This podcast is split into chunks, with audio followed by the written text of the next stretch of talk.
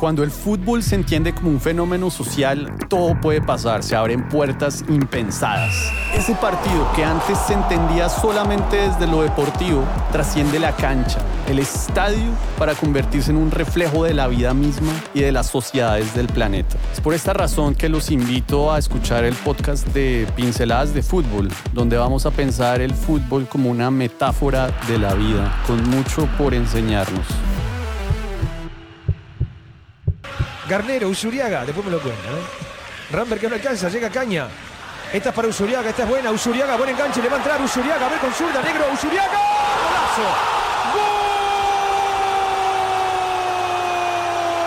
¡Gol de Independiente! Apareció el colombiano Usuriaga, el que tanto esperaba la gente de Independiente, que ahora le gana Ferro 2 a 0.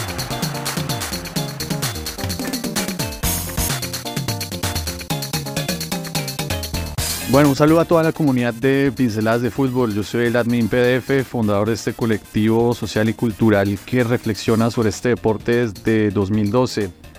Hoy tenemos a un invitado especial que repite en el podcast. Él es Lautaro Androsuk, argentino, quien en un episodio anterior pudimos hablar de su libro Malvinas Fútbol Club. Pero hoy, aprovechando que estoy de visita en Buenos Aires, nos citamos, de hecho, aquí en un café bien futbolero y la idea de este episodio es un poco que de la mano de Lautaro, un hincha furibundo independiente, vamos a rendirle un homenaje y a recordar pues a, a uno de los jugadores colombianos más emblemáticos de los noventas, el Palomo Albeiro Usuriaga. Y realmente pues va a ser un episodio lleno de nostalgia para los que lo vimos jugar y para los más jóvenes pues para que descubran realmente a un futbolista colombiano que es realmente esencial en nuestro, en nuestro relato pues, nacional. Bienvenido, Lautaro. Bueno, ¿cómo estás? Muchas gracias. Ya si la consigna es hablar del Palomo, para mí es algo que me encanta, porque, como decías vos, es un jugador emblemático. Lo sé que es para Colombia, para los hinchas independientes, lo es en gran, eh, en gran número la cantidad de lo que lo tenemos de ídolo. No, pues o sea, realmente por dónde empezar, me preguntaría yo, y es que yo estando aquí en este bar, que para que la audiencia se haga cuenta, pues está lleno de parafernalia independiente de Avellaneda. Veo cuadros de Bocini, veo cuadros incluso del Falomo Zuriaga, veo libros, veo, veo muchas cosas, pero para romper el hielo para el Lautaro, yo quería hacerte una, una pregunta y es como, en Colombia muchas veces imaginamos eh, desde la ignorancia los clubes de Buenos Aires y ahí ponemos eh, a Boca, a River, Argentinos Juniors. Pero yo te confieso que yo juraba que Avellaneda quedaba casi que en otro extremo de Argentina, cuando queda relativamente cerca de acá. muy cerca, sí, claro. ¿Los equipos de Avellaneda se asimilarían como clubes de Buenos Aires o no? ¿Cómo es esa relación? Está la diferencia de lo que vendría a ser capital, la capital federal, y lo que es provincia de Buenos Aires. Eh, quedan dentro de lo que es obviamente Avellaneda, lo que se le llama el conurbano bonaerense, que es más como los barrios más bajos dentro de Buenos Aires, fuera de todo el ruido de la capital y de todo. Eh, creo que también es lo que es lo que hace la forma en la que en la que se vive. Son clubes que si bien son a nivel nacional, tanto Independiente como Racing, que están los dos en Avellaneda, tienen hinchas en todo el país. Eh, tienen una cosa muy del barrio. Ir realmente a Avellaneda a, a, un partido no se vive de la misma manera que ir a Capital no solamente por la gente que va, sino por la gente que te recibe también, por, por cómo se, se arma ¿no? el, el, panorama a la hora de llegar, los, los puestos de la calle, eh, los negocios. Todo está mm, puesto de otra manera, sin estar tan lejos, como decimos, de Capital, pero sí con otro ritmo de vida en Avellaneda. Y, y, metiendo un poco en el palomo, creo que, que él también al principio le gustó, lo vivió, se dice que él en los primeros tiempos vivió en Avellaneda, vivía muy cerca de la sede Independiente y después con el correr de los meses se ve que le gustó un poquito más el ruido y se quiso jugar para, para Capital, pero tuvo la experiencia de estar viviendo además en Avellaneda el Palomo, sobre todo en su primera época, eh, en el libro El, Super Rojo del 94, que podemos charlar un poquito más, está relatado historias de, de que él muchas veces se iba caminando del estadio a su casa algo impensado hoy por hoy que un jugador de fútbol se vaya al listeo caminando a su casa eh, tan cerca de, lo que era la cancha independiente, ¿no? No, pues sí, y realmente ya aquí en, eh, en terreno pues resulta fascinante pues ya estar pudiendo como desentrañar más esta cultura futbolera argentina y de, y de Buenos Aires. Pero mira, yo creo que este episodio va a tener de protagonista el Palomo, pero como toda historia de amor entre dos elementos, aquí la historia de amor fue del Palomo con Independiente. Y en Colombia tenemos algunos referentes de Independiente, pero yo quería, como a través tuyo, hacer como un breve, una, una breve panorámica. Es que el rojo de Avellaneda, pues, o sea, el, todavía el rey de copas sudamericano. A todavía, porque Boca todavía no lo. Sí, no, y aparte porque es. A ver, Independiente a nivel. Es, tiene 18 copas internacionales, 7 son Libertadores, 2 son intercontinentales. Es el máximo ganador de Libertadores, es el máximo eh, ganador de la Supercopa junto a San Pablo, los dos tienen dos. Una la ganó el Palón en el 94. Junto a Atlético Paranaense y a Boca son los máximos ganadores de Sudamericana. Los dos tienen dos. O sea, es un equipo con una tradición hasta más internacional que nacional a nivel títulos. Eh, y, sí tiene como ese condimento especial que el Palomo eh, supo, creo que termina de conquistar al hincha independiente en esas noches de partidos de Copa, de eso en caso de Supercopa. No, y entonces claramente Independiente tuvo su época dorada en la, la, década, la década del 70 es, la, es la mejor, digamos. Donde ganaron con Bocini, con toda esa serie de Copas Libertadores. Exactamente. Y realmente la llegada del Palomo se da más, eh, tú me corregirás, pero en el ocaso de esa época dorada, al menos como que se... Y el, Palomo llega tres años después del retiro de Bocini, Bocini se retira en el año 91, jugó 19 años, y siempre con la misma camiseta. Bocini debuta en el año 72, producto de las divisiones menores, de las inferiores independientes, él viene de una ciudad llamada Zárate, eh, y siempre jugó en Independiente, ¿Tú lo alcanzaste a ver a Bocini alguna? Era muy chico, no lo llegué a ver, obviamente vi imágenes, pero Bocini consiguió algo que es, no hay discusión a que es el nivel, el ídolo máximo del club.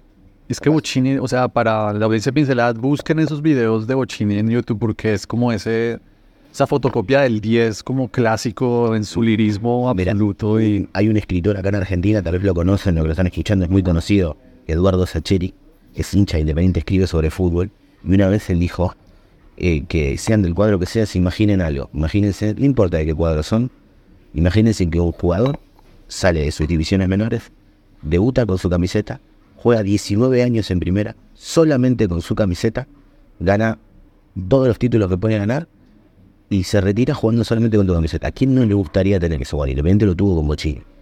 Y cuando él se va en el año 91, que se retira, ya con 37 años, el Palomo llega a un Independiente el año 94 que todavía no había ganado ningún título sin Boche. Él llega en una época realmente que el club tenía que empezar a reconstruirse, ahora sí su ídolo máximo. Y nada, bueno, estos títulos que consigue el Palomo son casualmente los primeros después del retiro de Boche. Y yo creo que la llegada del Palomo a Independiente se da justo, si mal mi memoria no me falla, después de un paso por Europa, él estuvo en Málaga. Antes de estar en Málaga, pues estuvo en jugó en Colombia, jugó en América, jugó en, Pero también yo creo que el, muchos en Colombia todavía pensamos por qué el Palomo no llegó, no es punto más alto en la selección colombiana de fútbol. Y bueno, esas son conjeturas que quedan para quizás otro episodio, pero yo creo que el Palomo también se le recuerda mucho en Colombia por el ser el anotador del gol en el repechaje contra Israel, que dio el pase a Italia 90 y realmente, pues por ser un jugador que a nivel de selección Colombia, no sé, no fue del gusto de los técnicos, pero aquí es en donde ya entraríamos en materia, llega el Palomo Zuriaga a Independiente. Yo, Lautaro, sí. de los primeros recuerdos que yo tengo del fútbol argentino, yo tendría unos 14, 13 años. Era la época en donde la, la televisión por cables estaba apenas llegando a todos los países de los primeros recuerdos y los recuerdos más gratos que yo tengo de mi juventud era descubrir el fútbol argentino a través de ese gigante de ébano. Claro. Que, estaba como, que como que a pesar de medir como un metro noventa y cinco, los highlights que mostraban de los partidos era él como regateando y gambeteando a los rivales. Totalmente. Y yo creo que como yo, muchísimos colombianos eh, fue esa época en donde entramos en contacto con el fútbol argentino y lo hicimos a través del Palomo. Eso a través de mi perspectiva, pero ahora desde su perspectiva.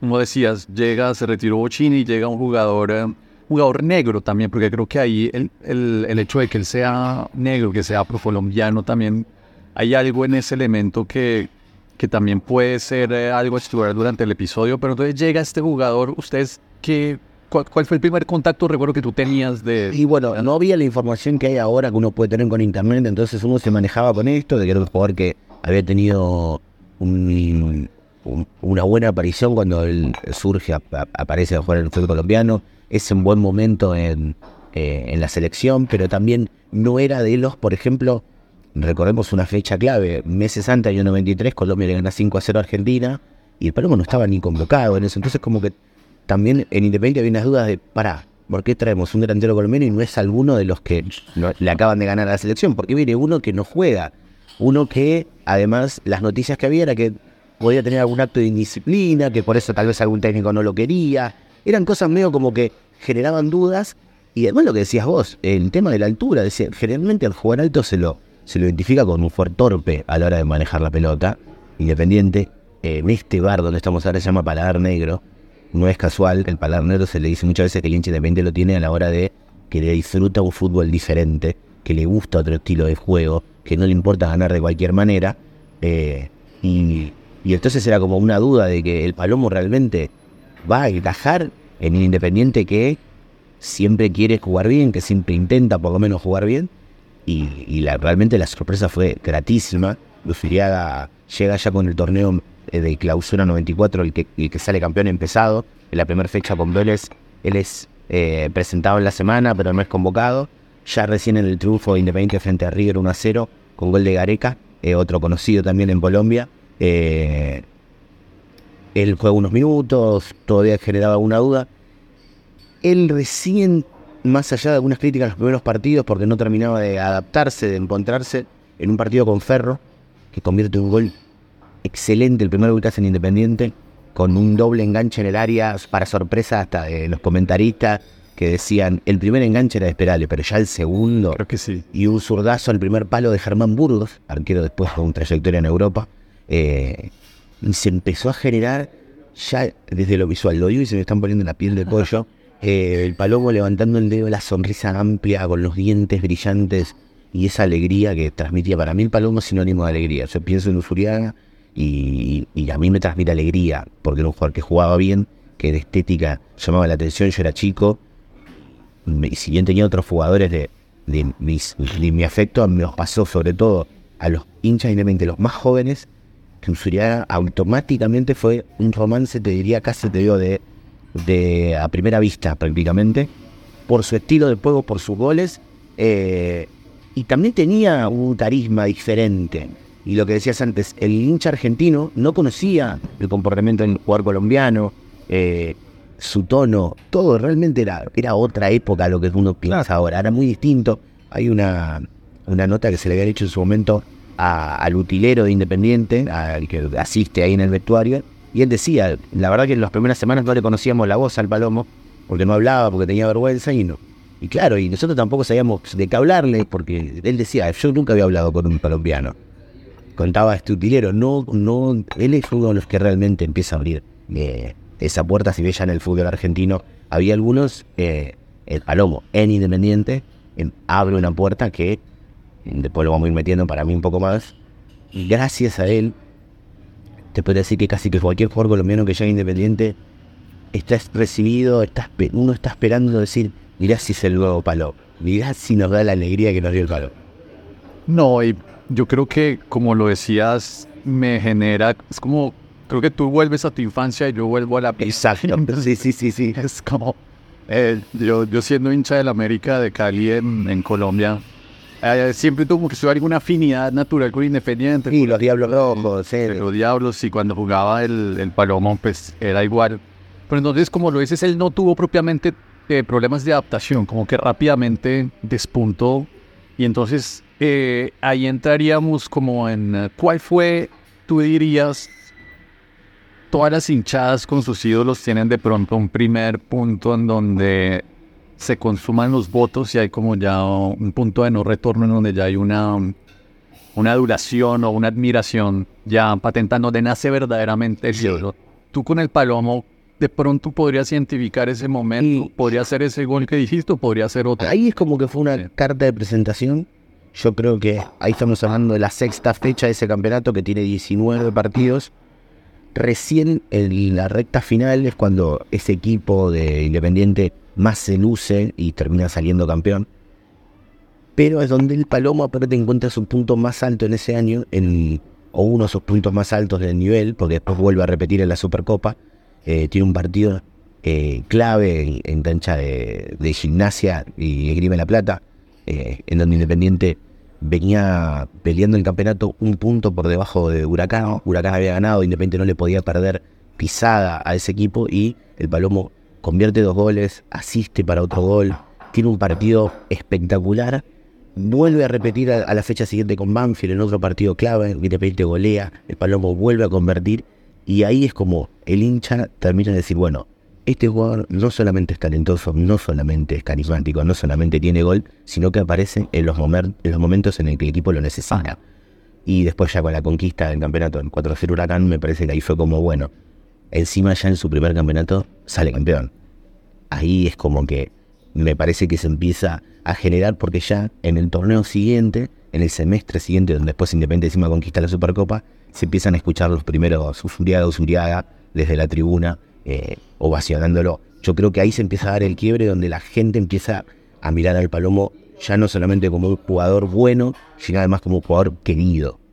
Y hablemos un poquito del entorno del Palomo en esos equipos. O sea, yo recuerdo de, mi infancia también algunos nombres, el, el Gary Garnero. el Dani Garnero, Daniel Eso, el Dani Garnero. Está, técnico ahora en Paraguay. Estaba por ahí Careca, estaba... En Tigre Careca, exactamente. Pero ahora dime tú, ¿cuál era como el colectivo que los compañeros de, del Palomo en esa época y los técnicos también? Bueno, el técnico en ese momento era, era eh, Miguel Brindisi, técnico que como jugador tuvo un paso por Huracán, por Boca, eh, y que en Argentina llega eh, Hiciera un 10, ¿no? exactamente, un volante creativo. Eh, llega después de un buen paso por Barcelona de Ecuador, donde sale subcampeón de la Libertadores. Él llega y lo que pasa en Independiente, sobre todo el entorno de lo que era del Palomo, es que había algunos puntos de jugadores de experiencia, el caso de Gareca. Gareca se retira en Independiente ese mismo campeonato. Eh, en realidad, al siguiente, cuando, cuando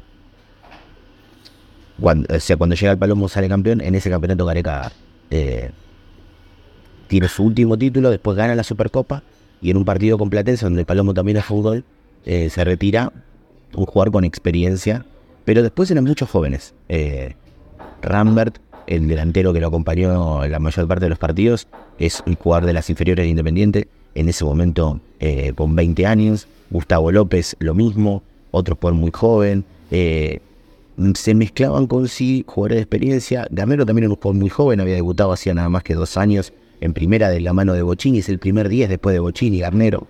y después eran muy pocos los jugadores que tenían como una ascendencia muy grande en el vestuario de experiencia. Sin duda es el líder tal vez de ese equipo, Islas, el arquero Luis Islas. Eh, estaba también Néstor Cravioto, que tuvo también un paso dirigiendo varias veces por Colombia, eh, que era defensor de ese equipo.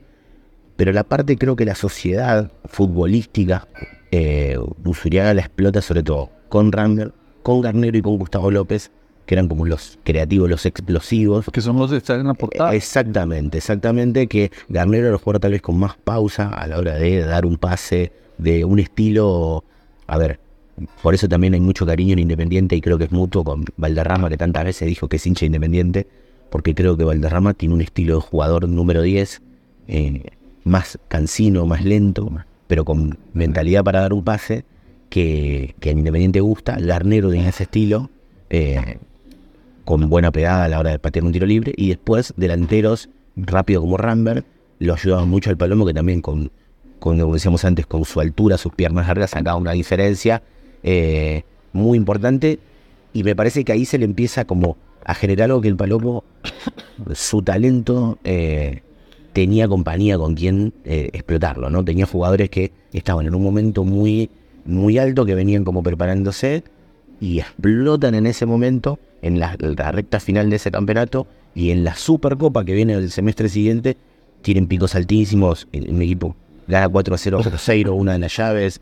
eh, elimina también a Santos ganándole 4 a 0. Le gana una final a Boca, al Boca de Menotti. Eh, es como un equipo que también acompañó el talento del Palomo. El Palomo sin duda era una de las figuras relevantes, pero había un equipo que acompañaba detrás. Pues era lo importante, lo que quería confirmar. No fue un equipo eh, hecho a punta de chequera. No, no, no, no, no, no, porque mira, si repasamos esto, Islas eh, ya estaban independientes desde hace unos años, es un jugador eh, que ya había tenido varios pasos antes, eh, después tenía, por ejemplo, no sé, Cerrizuela sí era un jugador que había llegado eh, de, proveniente de River, había jugado en otros lados, pero uno de los defensores que era Pablo Rochen, surgido de las inferiores, su reemplazante en algunos partidos, Claudio Arseno, también de inferiores, eh, el número 5 era eh, Perico Pérez, que sí, Independiente lo había comprado, pero eh, lo que te decía antes, Gustavo López de inferiores, Rambert de inferiores, Garnero de inferiores también. Era un equipo que tenía una presencia y ninguno de los jugadores de los otros, salvo Gareca, eran de haberlos traído por una gran trayectoria en otro lado. Diego Caña venía de Argentinos Juniors. eh, así se va armando un poco ese equipo. Y entonces, eh, tú comentabas, ganó su primer título con Independiente, pero Sí. entiendo que ahí se viene quizás el episodio que lo enmarca, lo entrona para siempre ya en la, en la mitología de Independiente, que es la Supercopa. Exactamente, porque La Supercopa, para poner en contextualización, ya no existe. no, era, Pero en su momento, era un torneo que se jugó desde el año 88 hasta el año 97. Eh, la jugaban solamente los campeones de la Copa Libertadores. No se clasificaba, digamos.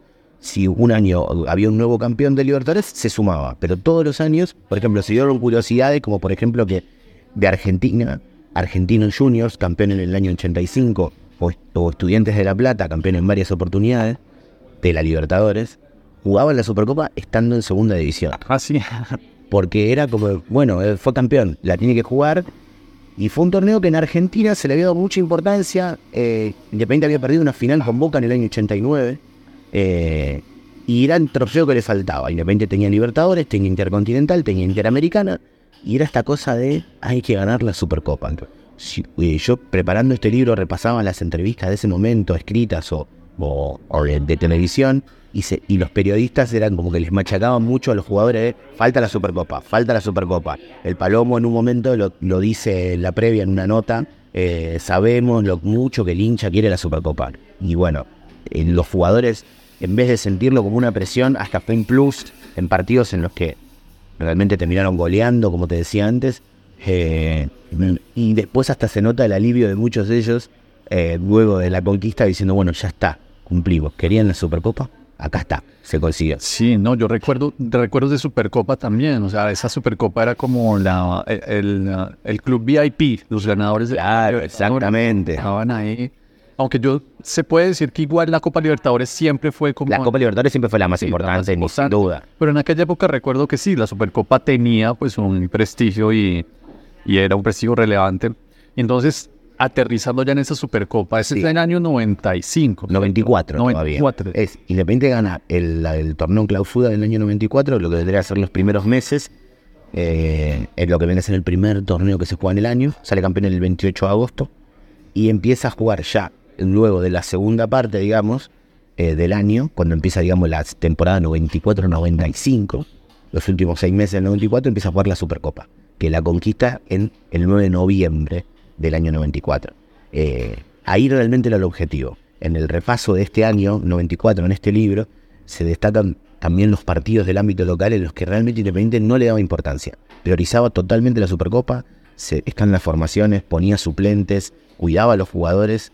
Eh, lo que te decía antes, eh, en Independiente pasa mucho. En fútbol argentino suele priorizar los torneos internacionales muchas veces por encima de- del campeonato local. En Independiente todavía más. Es algo que desde siempre, todas las generaciones, Independiente en la década del 60 ganó Libertadores, en la década del 70 también, en el 80 también. En los 90 gana estas Supercopas. En el 2000 las Sudamericanas. Es como que siempre algún torneo internacional hay que ganar, aunque sea de menor puste. Y me parece que eh, el Palomo, como decías vos, termina de cerrar como ídolo, diciendo, bueno, ya salió campeón de un torneo local, ya hizo goles importantes, bueno, ahora además trajo una copa a la vitrina, que para ser ídolo, ídolo independiente casi te diría que es, eh, eh, es una condición sine qua non. Y entiendo que en esa Supercopa Sudamericana el Palomo tuvo además, o sea, fue figura en momentos claves. ¿No recuerdas? eh, Y, por ejemplo, tiene un partido con, con Cruzeiro muy bueno, él convirtiendo un gol de cabeza y un gol de una gran factura que es la roba Gustavo López en mitad de cancha, abre para Usuriaga y también con esos típicos enganches y remates cruzados. eh, hay una imagen muy recordada de un momento cómo causaba sensación en eso. Eh, estaba el cantante Andrés Calamaro en la cancha, es hincha independiente él, argentino. Eh, y era como una sensación, lo habían llevado de un canal de televisión a ver a ese independiente, a ver a Usuriaga. Ya él generaba algo.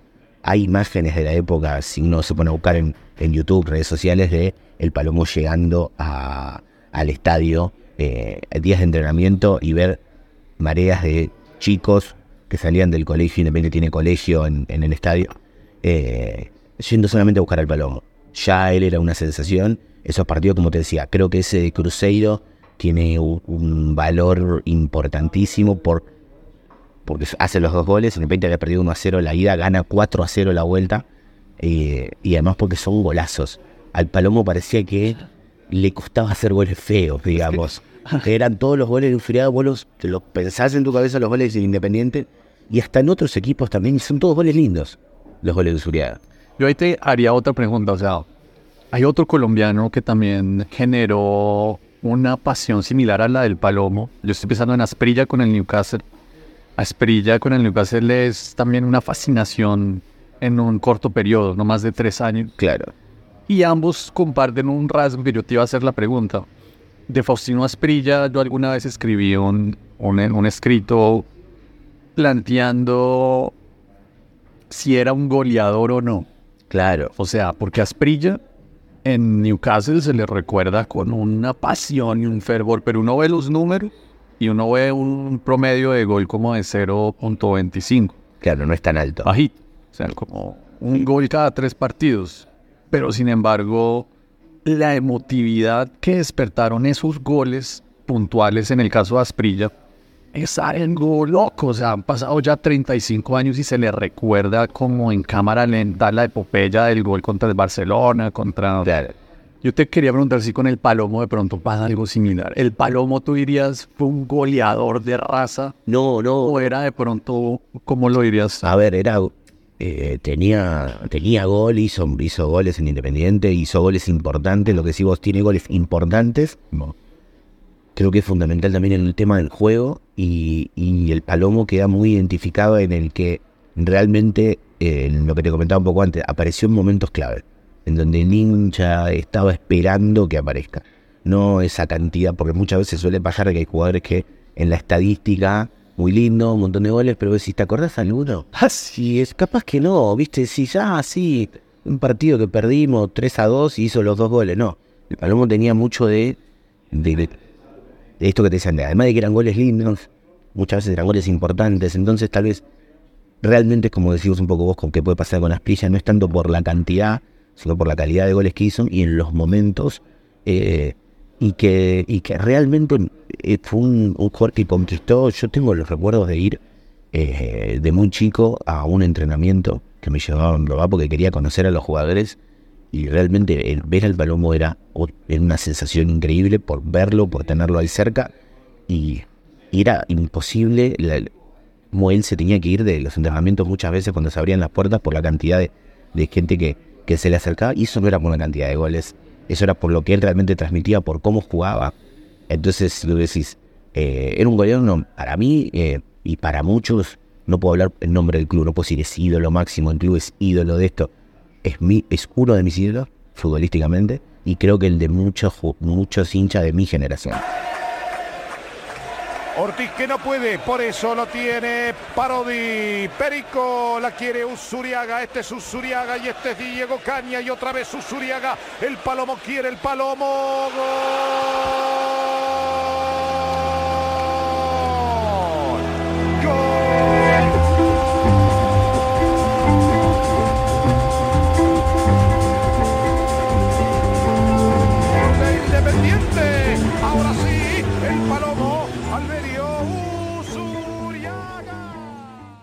Es que sí, es que además estamos en una generación, sobre todo la última generación, que se acostumbró de pronto a estadísticas nivel Cristiano Ronaldo Messi. Claro. Que entonces creen que eso de hacer eh, un gol por partido es normal o eso no es normal. No, no, no, claro, no, totalmente. Y en ese sentido, yo creo que el Palomo y Asprilla mismo quizás sí, alcanzaban a ser goleadores incluso para esos tiempos, eran promedios de 0,3. Antes de venir revisé el dato, creo que el Palomo hizo 25 goles en 63 partidos con Independiente. Si un chiquito de hoy en día con esas estadísticas de pronto hasta te dice, no, volante extremo hoy te hace mal. Claro. Pero ahí volvemos como a ese poder de la, de la emotividad. Y siguiendo en esa emotividad, entonces el Palomo sale campeón de la Supercopa Sudamericana. Sí. Y después creo que hace una también una participación en la Recopa. Creo que la Recopa es la que configura también como otro título importante. Exactamente, ese mismo equipo, por salir campeón de la. En ese momento lo que pasaba era, si vos salías campeón de la Supercopa, jugabas la final de la Recopa con el campeón de la, de la Libertadores de ese año. Independiente juega ya en el año 95 en Tokio, en Japón, una cosa extraña, contra otro equipo argentino. Cosas de auspicios, ¿no? Eh, contra el Vélez, campeón de- del mundo de Bianchi, de Chilaver. Independiente ganó 1 a 0. El Palomo juega también unos minutos. Partido que Independiente ganó 1 a 0 gol de Cerrizuela. Sale campeón, suma su tercer título en menos de un año. Él llega en marzo del 94, esto es abril del, 90 del 95, un año y, unos días, 9 de abril, conquista la, eh, la Recopa. Eh, juega también es, esa Libertadores, que Independiente de- de- se queda en el camino, se queda afuera, pero juega unos partidos de Copa Libertadores, hace algunos goles de Libertadores eh, para con Independiente y después ya empieza sus idas y vueltas, él se va, después regresa en Independiente ya en el año 96, él no está parte de la Copa. Pero y cuando dices idas y vueltas, o sea, él sale independiente y Él vuelve. sale, vuelve otra vez. ¿Sabes a dónde se va? Eh, a ver, en este momento no recuerdo, creo que él juega en el Santos, me parece que hace Santos, Necaxa, él jugó en el Necaxa un tiempo, y después vuelve. y en Independiente en el año 96, dirigido por Menotti, ya en ese, en ese año 96, con una camiseta de las más icónicas de la historia independiente, muy recordada, eh, camiseta con, buscando eh, si hay alguna foto acá por mostrarte, pero es, bueno, es una camiseta con unos cordones acá en el cuello, de que, que- que es como muy emblemática, el Palomo juega ya con otro look, ya como ídolo, eh, tuvo partido ya con los Ya sin las trenzas. ya, con, ya sin las trenzas, con otro, con otro pelo, pero ya botines rojos. eh, eh, tiene también otros momentos, tiene un gran partido contra Gimnasia en el año 96, en el que hace dos goles y está a punto de ser el tercero y tira una rabona, el arquero se la saca y le preguntan en la nota, y casi ese es el tercero de, de rabona y él dice, cada tanto hay que tirar algún lujo y se ríe. Está, está esta, esta nota, esto ya es año 96 fuera de lo que es el libro, pero digo, el, el Palomo era muy consciente de que, además de esos goles, como hablábamos antes, al hincha lo conquistás con eso. Vos me preguntás de los dos goles, me acuerdo, porque yo me acuerdo de cosas independientes, pero lo que más me acuerdo de ese partido es que el Palomo tiró una rabona y que quiso hacer un gol de rabona, eh, porque tenía esa, esa cosa de que él sabía el hincha que se estaba encontrando. Él después tiene la historia de, del doping positivo que lo para un tiempo, recibe el apoyo de, de Maradona eh, y se le abre un capítulo eh, que bueno, para muchos es curioso, pero para mí demuestra un poco más lo que era el Palomo. La sanción no le permitía jugar ni en primera ni en segunda en Argentina. Y él se va a jugar en un equipo de Córdoba que se llama General Paz Juniors. Es un ¿La tercera? exactamente del interior, que asciende por primera y única vez a la segunda categoría, a la B Nacional de ese momento, de la mano del Palomo, que jugó unos meses ahí. Eh, era un club muy. Ese equipo es de, de la, De la ciudad de Córdoba. ¿Dónde queda Córdoba? En la y, y vendría a ser en el centro del país. No, no queda en Buenos Aires, es otra provincia. En el centro de- del país. Estamos hablando, eh, eh, Córdoba tiene equipos muy populares, como Talleres, como Belgrano, Instituto de Córdoba. General Paz Junior viene bastante atrás, pero él se convirtió en uno de los grandes ídolos porque consigue darles esta única vez jugando en segunda, en unos pocos meses que él jugó, en el que el Palomo prácticamente marcaba tanta diferencia que no entrenaba, iba, jugaba, hacía unos goles. Hay imágenes muy lindas de él que como el club no tenía a veces para proveerle cierta ropa, él usaba ropa independiente dentro del club. Hay algunas imágenes. eh, nada, en una época un palomo con pelo corto y platinado de rubio. eh, actualmente en, en Córdoba, en las cercanías del estadio de General Paz Junior, eh, que lleva el nombre de la Casia, casualmente un ex jugador independiente. Eh, hay una pintada muy grande, un mural eh, junto a Diego Maradona y a, por ídolo nacional, ¿no? Y a un cantante cordobés que se llama La Mona Jiménez, que es muy popular, está una imagen del Palomo levantando los brazos festejando un gol. O sea, el Palomo también logró ser ídolo de un club muy chico de Córdoba que tuvo un momento también muy feliz y ese es como su último momento de fútbol en Argentina antes de irse. No, y recuerdo pues el sin uh, la memoria no me tradicional después juega en, vuelve a Colombia, juega en algunos clubes, pero pues ya era el declive. Creo que él vuelve a Millonarios en Bogotá, si la memoria no me falla, y ya es como cuando llega este tipo de fichajes y tú te esperas a que todavía tenga la magia, pero ya no, ya, ya era no, final. No, el Palomo lo que tuvo es que ya en esa etapa, en esa etapa final, eh, tenía eso, por eso yo creo que su último eh, gran momento en donde regaló, como te digo eso, que para mí Palomo es alegría, fue para General Paz Junior que tuvo, tuvo ese ascenso. Eh, después siempre hubo conexión del lado del hincha independiente con el Palomo.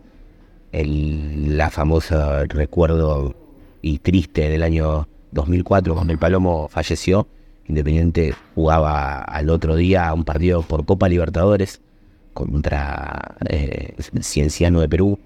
Independiente tenía un momento muy importante porque volvía a jugar la Copa Libertadores después de, si no me equivoco, estamos hablando del año 2004, después de nueve años, la última edición en el 95. Eh, volvía a jugar la Libertadores con su técnico, eh, el más ganador de la historia, que es José Manuel Pastoriza, el más ganador de la historia independiente. Y sin embargo, te puedo decir que Independiente gana ese partido 4 a 2, gran actuación de Damián Manso, que pero ese día todo el mundo lo recuerda porque fue el día como de la despedida del Palomo, algunas banderas, eh, la voz del estadio recordándolo, la gente cantando Usuriaga, Usuriaga. Ese día fue como que eh, se lo, se lo despidió al Palomo y, y quedó como muy marcado. Fue un momento esa noche pasaron un montón de cosas. Esa noche, por ejemplo, el Kun Agüero jugó su único partido, su primer partido en Copa Libertadores, algo que mucha gente no recuerda.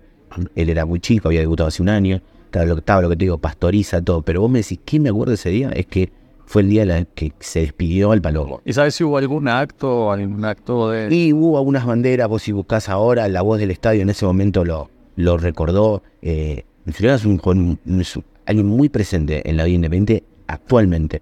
Eh, vos vas hoy al estadio y eh, una de las calles que rodean al estadio tiene como si fueran unos carteles que con grandes jugadores de la historia y está el Palomo en uno de ellos.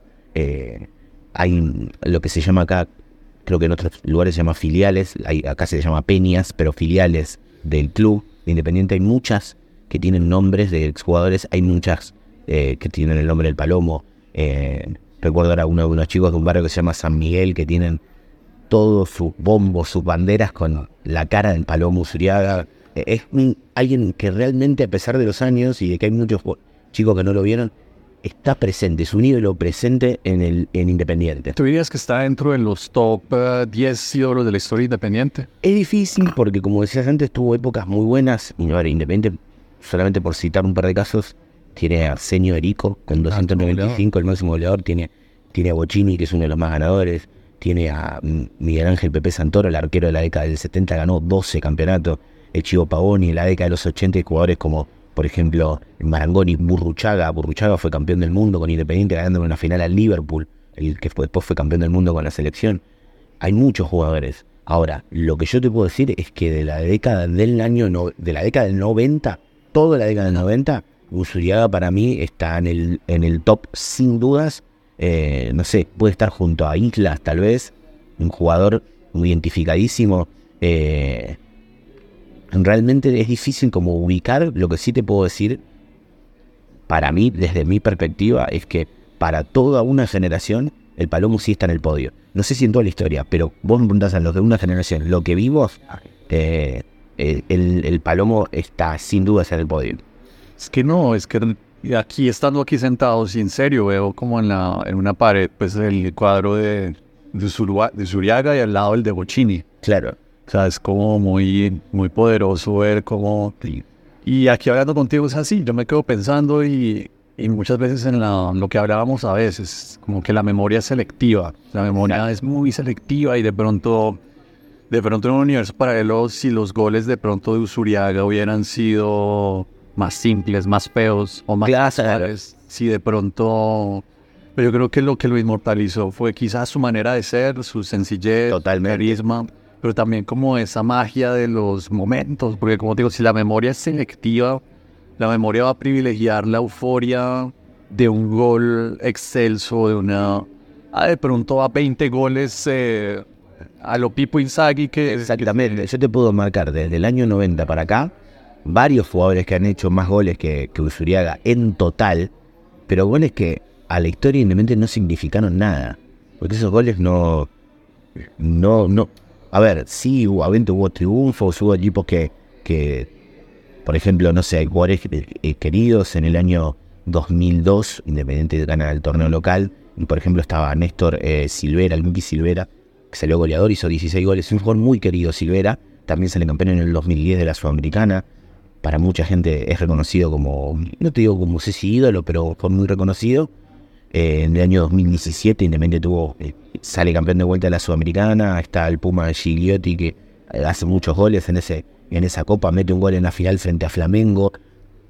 Pero más allá de eso, tal vez, obviamente estoy hablando desde mi lugar, ninguno se acerca en eso. Y hay lo que te digo, jugadores que hasta hicieron más en cantidad, pero no trascendieron a lo que trascendió Usuriaga, que estamos hablando más que un jugador, más que ídolo, para mí es como un símbolo, es un momento, es eh, eh, y un sinónimo de, alegría, como te decía antes, de goles, sí, obviamente, de títulos, pero también de un estilo de juego que al independiente, lo conquista. Más allá de las desesperaciones a veces que pasa en el fútbol a la hora de ganar, no ganar o lo que sea, eh, el hecho de la forma, por más que te digan que no, tiene que ver porque cuando un gol es lindo, cuando un equipo juega bien, ese equipo queda más en el recuerdo, sin duda.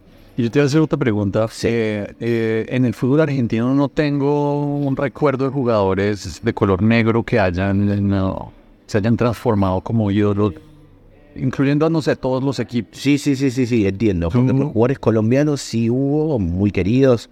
Bueno, Boca tuvo Córdoba, Serna, claro, Bermúdez. Claro, por eso.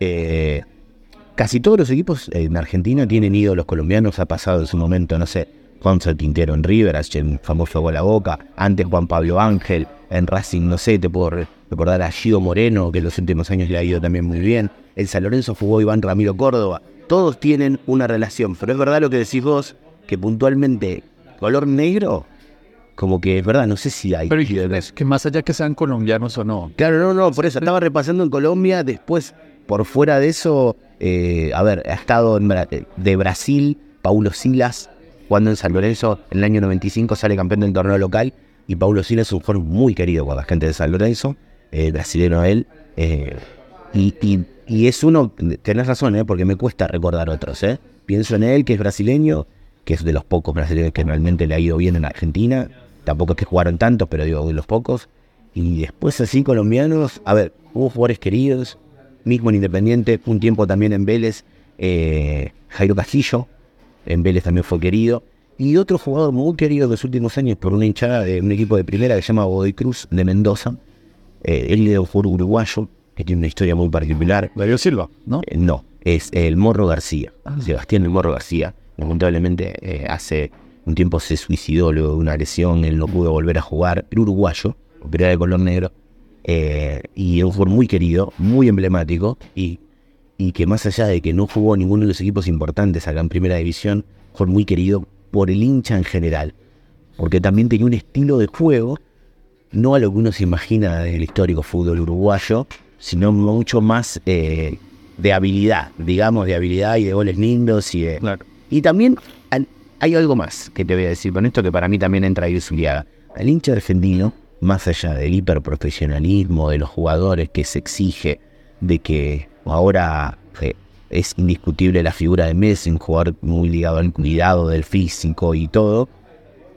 yo creo que hay una gran parte del hincha argentino que le gusta el jugador que tiene una vida distinta de noche, de, les gusta, al hincha argentino le gusta, a mí me gusta, al hincha le gusta esta cosa del jugador que tiene además algo más fuera de la cancha. Un- una cosa, una particularidad, algo. eh, y bueno, en Palomo se daba sin duda, ¿no? Claro. Desde sus looks, desde su pelo, desde su todo. No, pues esa pregunta solo te la hacía porque sí, Colombia es un país muy diverso y pues somos Claro. también muy orgullosos de, de nuestras raíces afrocolombianas, del Pacífico y, y pues realmente el Palomo también fue un gran, gran exponente de eso. Pero pues nada, Lautaro, yo creo que ya llegando al final del episodio, realmente te agradezco la, este intercambio. Realmente esto es un, un homenaje al, al Palomo, o sea, en serio, qué, qué, qué, qué berraquera. O sea, es que también coincidió con el Tino Asprilla, con el Tren Valencia, con Aristizábal y con varios delanteros más. Pero increíble que, que no haya jugado más en la selección Colombia, porque además en ese periodo dorado que él tuvo esos tres años, yo creo que estaba a la altura. Es que él tiene ese famoso partido recordado con Israel, después él juega la Copa América 91 con Chile, y después ya empieza a no aparecer. eh, hay una breve mención en el libro sobre esto, porque en el año 94, en el medio de este año, se juega el Mundial de Estados Unidos. Independiente tenía dos jugadores, que eran Luis Islas, es el arquero de Independiente de- y es el arquero titular de Argentina en ese Mundial, y después estaba Hugo Perico Pérez, era un mediocampista que fue suplente. Y a mí yo en el libro tuve, le dediqué un párrafo a tratar de explicar o a tratar de recordar que el Palomo no estaba, porque a muchos nos pasaba lo mismo. ¿Por qué el Palomo no está en la selección? Eh, que nada, yo lo que pongo son algunas notas de ese momento que eh, se he hablado de que, bueno, Pacho Maturana tenía unas ciertas diferencias con él, nunca quedaron claras de qué eran, eh, y siempre quedó como, como esta cosa. Por eso te digo que coincido, yo desde acá era decía, pero ¿cómo no está Usuriaga en la selección? Después, simplemente sí ha tenido otro jugador ligado a, la selección y, con mucho orgullo del lado Independiente, un jugador muy querido de Farid Mondragón. En Independiente es muy querido Farid Mondragón también. Eh, y, sé que bueno, tiene una historia particular en la, en la selección, pero acá en Argentina, Farid tenía, primero que era para mí un gran arquero, tenía un gran carisma, pero te voy a decir una cosa, yo creo que lo que lo más lo ayudó a Farid es que él vino justo cuando se va a Usuriaga. Entonces como que hasta, aunque era desde el arco, ciertamente que hasta ocupó un lugar en el corazón también. No, y oye, y para cerrar me acabo, me acabo de acordar. eh, es un tema que en Colombia a mí me genera hasta ya como, como hartazgo, ¿no? Sí. es, eh, hace poquito se cumplieron 30 años del 5 a 0 de, Sí. de Colombia contra Argentina. Y en Colombia siento que con ese partido en particular hay una relación disfuncional un poco porque es como quizás uno de los momentos, no, quizás el momento más, uno de los momentos más relevantes de nuestra historia futbolera, pero también es problemático por todo lo que sucedió después. Claro, lo el que se generó después. No pasó absolutamente nada y, Vos decís porque crecieron las expectativas y crecieron después- las expectativas y, y realmente como que eso esculpió algo en nuestra personalidad futbolera colombiana que siento que no se ha superado, cosas que, que quedan como por resolver. Pero ya del lado argentino, ustedes, o sea, ya han pasado 30 años y ustedes cómo recuerdan ese... Y ese mira, en ese momento fue como realmente un golpe muy duro. Eh, es la peor derrota de argentina como local en la historia. No eliminatoria, después tiene el famoso partido 6 a 1 eh, en Bolivia con Maradona de técnico y Messi en cancha. Ese 5 a 0 lo que tiene en particular es que además corta una racha de invicto de, de Basile como técnico, era mi campeón de América. Y lo manda jugar un repechaje con Australia, ese partido con Colombia. Eh, o sea, el golpe fue duro desde eh, lo numérico, el 5 a 0, desde el golpe en sí de perder un invicto y desde ir a jugar un repechaje, provoca el regreso de Maradona. Maradona estaba retirado de la selección argentina, él estaba en la cancha ese día, pero como hincha.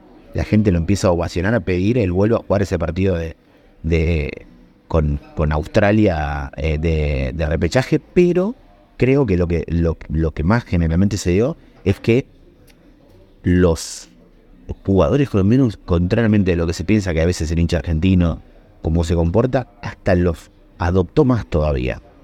Eh, toda esa generación del fútbol colombiano, decir que en Argentina es muy querida. Eh, desde el Tino Asprilla, eh, el Tren Valencia, bueno, Oscar Córdoba, pero hasta jugadores que no tuvieron participación acá. Por ejemplo, te, decía Valderrama. Yo te puedo asegurar que Valderrama va a cualquier cancha del fútbol argentino y Valderrama se va a sacar un montón de fotos el Tino Asprilla, el jugador que sea de esa generación, del, fue tan grande esa, derrota para Argentina, y a la vez tan bueno como lo que se vio de Colombia, que generó una admiración más que un enojo. Y, ni hablar que después varios de esos jugadores, o en otro caso como Usuriaga, que no jugó pero era de la misma nacionalidad, empiezan a llegar a Argentina y se los hasta recibió mejor. Eh, no hubo un enojo por la derrota con los rivales. Obviamente sí, generó dudas internamente de lo que era en ese momento en la selección, pero, pero se generó una admiración para ese equipo de, de Colombia. Sí, no, y digamos que eh, cuando te digo esa relación problemática es... eh, hay gente en Colombia que de pronto todavía cuando se cruza un argentino le recuerda el 5 a 0 Sí, pero de, es un 5 a 0. de mofa, no sé qué. Sí. Yo, yo ya soy como no, o sea, ya, Ya pasó, ya pasó. Y, y yo cuando vuelvo a ver el partido, ah, yo cada tanto lo vuelvo a ver entero. Creo que es un partido en donde la memoria es selectiva de nuevo. Claro, y la sí. memoria se queda con los cinco goles. Pero si no, el, el desarrollo del partido de- del minuto 0 al minuto 90, Sí, sí, sí. pues hay toda una serie de, de factores que, que ayudaron a que se construyera ese castillo de naipes improbable. O sea, las, las atajadas que hace Córdoba al, al principio eh, y un poco como, como si fuera una pelea de boxeo, como de esos goles colombianos, como que van. Entró una piña y después entraron todas. Claro. Pero, y, Pero generó un, un cimbronazo realmente muy grande en la Argentina. El- la revista El Gráfico, una de las publicaciones históricas y más importantes en el mismo momento, puso una tapa negra con la palabra que decía vergüenza. O sea, fue realmente un golpe muy duro. Se generaban en programas de, de- de interés general, se hablaba de ese partido. Eh, sí entiendo lo que vos te referís, que tal vez se generó algo que puede ser de que alguno como que quedó en esa época, como diciendo, bueno, ahora a partir de acá tenemos que ser siempre igual, y vos decís, tal vez que no se, no se construyó arriba de eso, digamos. Es lo que es la lectura que hace vos de, del lado colombiano, digamos. Sí, es como, digamos que el 5 a 0, el Bolillo Gómez, que era el asistente de Gremico Maturana, al finalizar el partido, eh, dice una frase que quedó para la historia, le dice, Pacho Marica, o, ahora estamos obligados a salir campeones del mundo. Y y que es que Era como muy, muy fuerte eso, porque realmente Colombia llega como candidato a ese Mundial de Estados Unidos. Entonces por eso hay como ese sabor amargo. Si de pronto en el Mundial hubiéramos hecho algo más decoroso, al menos llegando... Claro, y no primera ronda. Eh, Sí, te diría, sí, el 5 a 0 es algo totalmente eh, bonito todavía. Pero digamos que es un episodio que está como en... A raíz del 5 a 0 se sacó, por ejemplo, un álbum, yo no sé si tú lo conociste, un álbum de, de Max Caimán. Sí, Es un álbum de, eh, de Caimán sí. en donde la historia era que Colombia salvaba al universo porque... O sea que... No sé si tú conociste ese álbum, un álbum de, mono- Sí. era después del 5 a 0, Colombia estaba en un estado de, de soberbia y de euforia total. Y entonces eh, se saca un álbum de monas, como 150, Sí. no sé cómo le dicen en Argentina, las monas, Las figuritas. los stickers. Las- La historia es una cosa muy loca, representativa del estado de ánimo de esa época. Los alienígenas quieren con- conquistar el mundo, sí. entonces el mundo tiene que decidir escoger un equipo Para defender el mundo. que va a representar. Y entonces se reúnen Naciones Unidas y ahí se determina que de todos los equipos del mundo va a ser Colombia el que va a luchar contra los alienígenas. Y entonces en ese álbum hay de todo, sale Maradona, sale Platini, sale... Y todos como diciendo, sí, estamos todos de acuerdo. Tiene que ir Colombia. tiene que ir Colombia. O sea, ¿Salvaron el mundo? Salvamos el Bueno, bien, salvaron el mundo. pero era como ya ese estado de... Un lado un poco oscuro de la colombianidad. Y te voy a decir una cosa igual para que no lo veas tan negativo de la de Colombia. eh, eh, yo creo que es algo más, no pasa un poco en el fútbol, no sé si solamente al hincha sudamericano, pero todo nos suele pasar. A ver, eh, el, el hincha argentino tiene muchas veces, a Brasil le recuerda el triunfo en el Mundial de Italia 90, eh, que Argentina lo elimina 1 a 0, después sale segundo, y Brasil del 90 para acá, gana el 94, Brasil del 2002, le ganó un Sí. montón de Copa Américas a Argentina, y el hincha argentino le recuerda eso. El, o sea, el hincha de Bolivia al día de hoy recibe a Argentina con unas banderas que hablan del fantasma de la altura, del 6 a 1. Yo creo que mientras quede en esa cosa como del folclore, del chiste, está bien, es verdad que sí, los que tienen que tomar decisiones se quedan tranquilos y bueno, ya está, ya ganamos una vez, no vamos a hacer más nada. ahí ya es otra Pero cosa. también, digamos, el último, el último debate en Colombia a veces es, ¿hay una rivalidad o no con Argentina? ¿Hay un clásico con Argentina o no? Bueno, yo digo que es un partido esperado, no sé si por rivalidad, ¿eh? Eh, o sea, porque lo que te digo, hay una del lado del lado nuestro, digamos, por lo menos hay una admiración muy grande por el jugador colombiano, acá hay un gusto muy grande, pero sí son partidos muy esperados. No sé si clásico como decís vos. Pero Colombia, en Colombia hay esa problemática. Se cree que hay, gente que sí. hay, hay un sector colombiano que de pronto ve más en el partido contra Argentina un clásico que quizás con Venezuela, que es donde quizás también podríamos los colombianos ver un clásico más por razones históricas, de cercanía. Y Bueno. Argentina tiene algo que es, eh, se siente y lo vive a clásico a Brasil y en realidad como que la rivalidad más histórica por cercanía y todo Uruguay. sería Uruguay. Pero el hincha argentino espera más eh, enfrentar a Brasil con todas las diferencias que hay de, de lo que es el fútbol brasileño. Eh, yo creo que, a ver, Argentina, siendo menos que Brasil históricamente, le ha dado pelea muchas veces, pero Brasil sigue siendo Brasil. Brasil es el que fue a todos los mundiales, Brasil es el que tiene cinco, eh, Brasil es el que en cualquier cosa de fútbol, ya sea sub-17, sub-20, siempre está compitiendo. eh, y nosotros también es como que queremos ver esa rivalidad. Pero, por ejemplo, lo que te decía un poco antes es, por ejemplo, diferente es el caso por el Argentina-Chile, que es una cosa reciente. Sí, de las Copa América, pero también de antes porque no hay como una espe- hay como una rivalidad. En, ya está de los jugadores, viste que hubo muchas veces discusiones, que el Medel, que empujones, que tiene una cosa con Chile una cierta rivalidad, pero que es más reciente de los últimos años y creo que cuando vayan cambiando las generaciones de jugadores que han tenido como unas rivalidades, se va a cortar un poco, un poco ahí. Eh, lo que sí, por ejemplo, pasa con Colombia es que se espera porque sabe que es muy difícil que una Argentina-Colombia sea un mal partido. A mí me da la sensación de que es muy difícil, de que sea un partido aburrido, de que sea un partido en el que no haya llegada. Entonces, por eso sí, si bien del lado argentino te puedo decir que no es clásico, es un partido muy esperado. Y por ejemplo, ustedes los argentinos saben algo que me gusta. Pues obviamente está ligado ya a la jerarquía propia de las naciones que han salido campeonas del mundo. Sí. Ustedes, por ejemplo, una Copa América, ustedes van a la Copa América a ganar.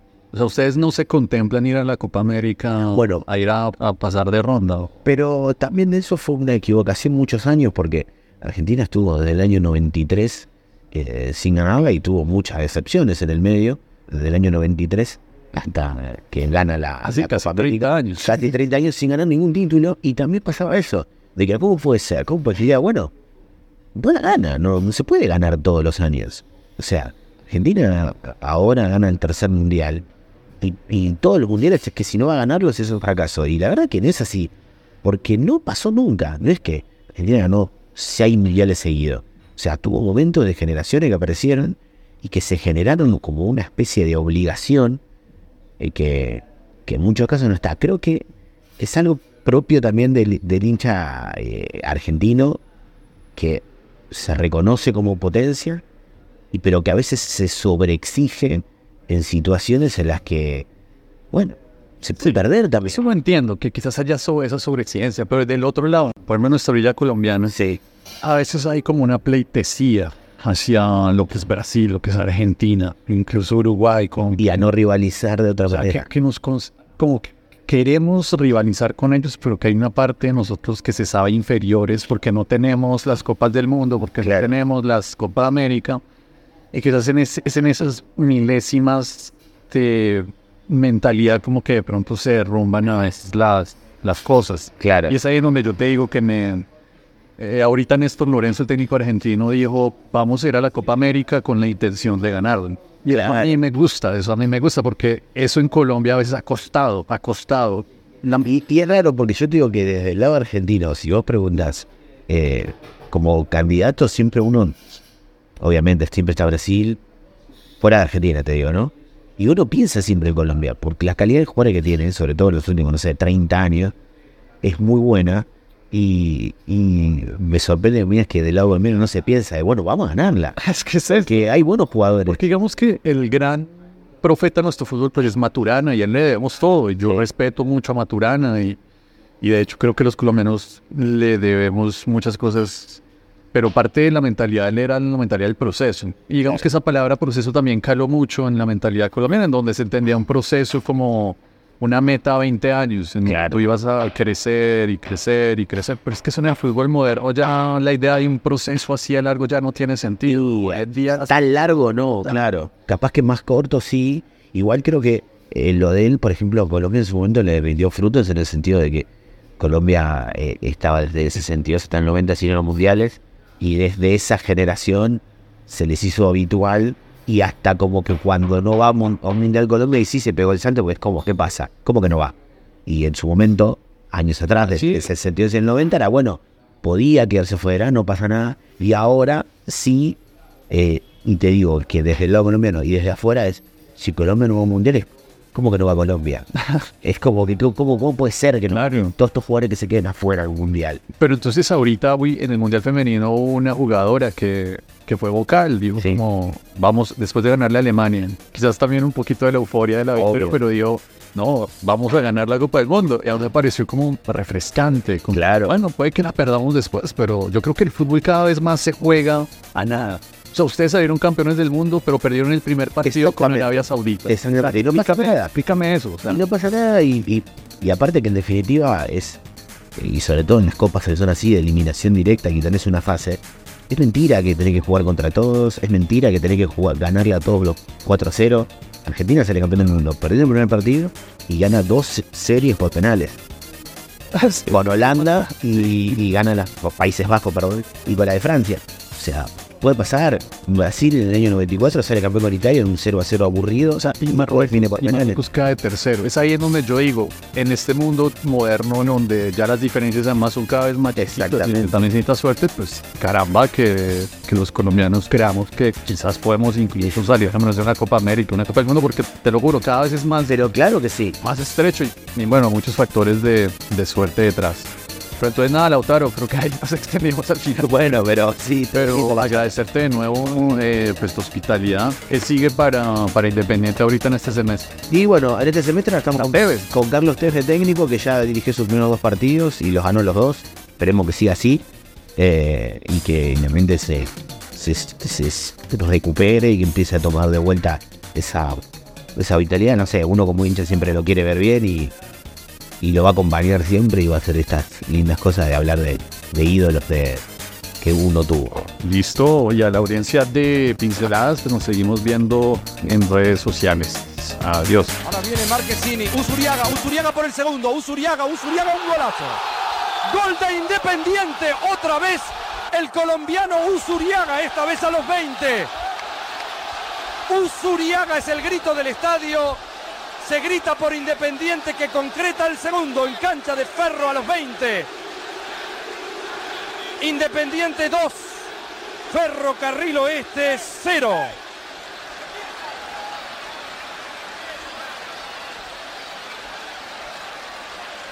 dolorido y todo. Usuriaga le gana, ayudado por el toque corto de Marquesini. Mire lo que hace.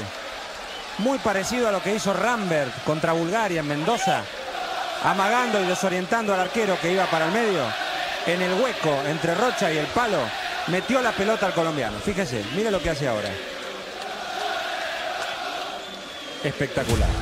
Con Pinceladas de Fútbol he publicado dos libros, Pinceladas de Fútbol en 2018 y Por Amor al Fútbol en 2021, ambos disponibles en autoreseditores.com para toda Latinoamérica. Para más pinceladas de fútbol, nos vemos en Facebook e Instagram.